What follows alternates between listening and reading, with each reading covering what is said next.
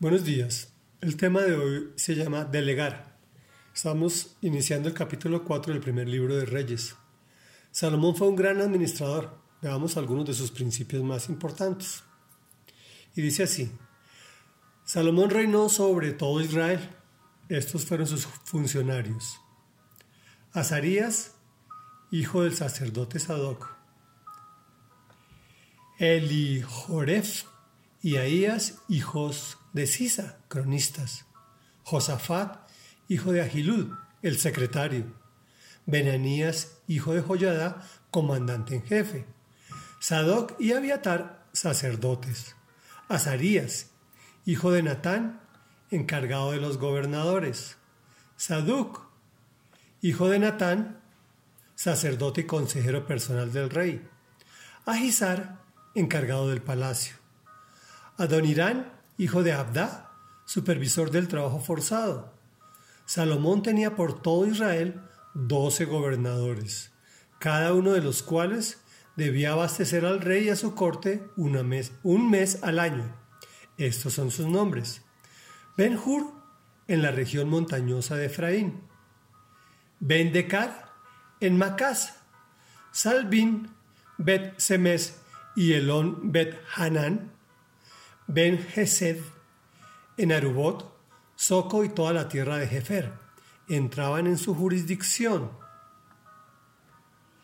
Ben Abinadab, en Nafot Dor. La esposa de Ben Aninadab fue Tafat, hija de Salomón. Baná, hijo de Agilud, en Tanak y Megiddo.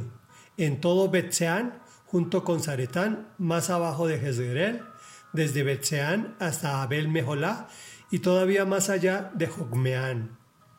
Ben Weber en Ramot de Galad, los poblados de Yair, hijo de Manasés, en Galad entraban en su jurisdicción, así como también el distrito de Argob, en Basán, y sus sesenta grandes ciudades amuralladas con cerrojos de bronce. Ahinadab, hijo de Ido, en Mahanayín. Ahimás en Neftalí. Ahimás estaba casado con Basemat, hija de Salomón. Baná, hijo de Husai, en Aser y en Alot. Josefat, hijo de Peruj, en Isaacar. Simi, hijo de Elá, en Benjamín. Weber, hijo de Uri, en Galad, que era el país de Sijón, rey de los amorreos, y de Og, rey de Basán. En la tierra de Judá había un solo gobernador. Reflexión. Salomón era un personaje excepcional que nos enseña muchas cosas.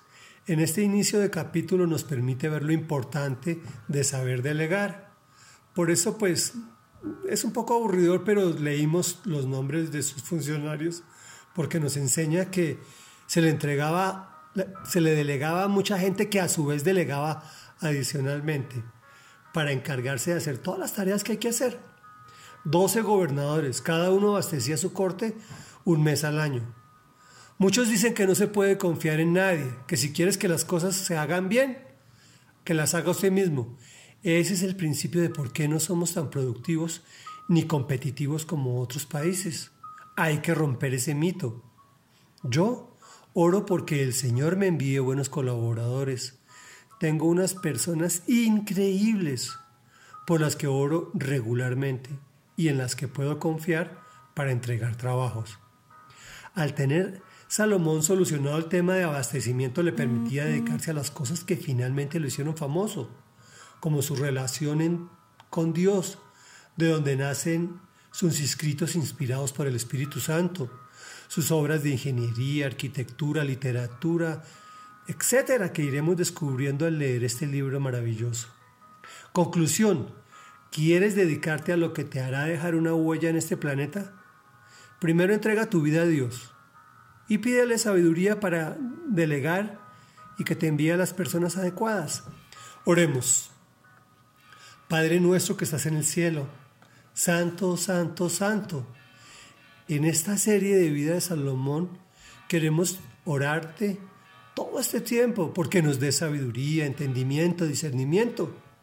Hoy lo hacemos para que nos enseñes a saber delegar Te oramos para que tú, Señor, nos envíes buenas personas que sean colaboradores, trabajadores, dignos de recibir un encargo, que te amen y si no te conocen, que nuestro testimonio de vida los lleve a ser tus discípulos. Amado Señor Jesús. Dios Todopoderoso, gracias por amarme tanto como para entregar a tu Hijo Jesucristo, el de tu propia Génesis, por mí. Amén y amén.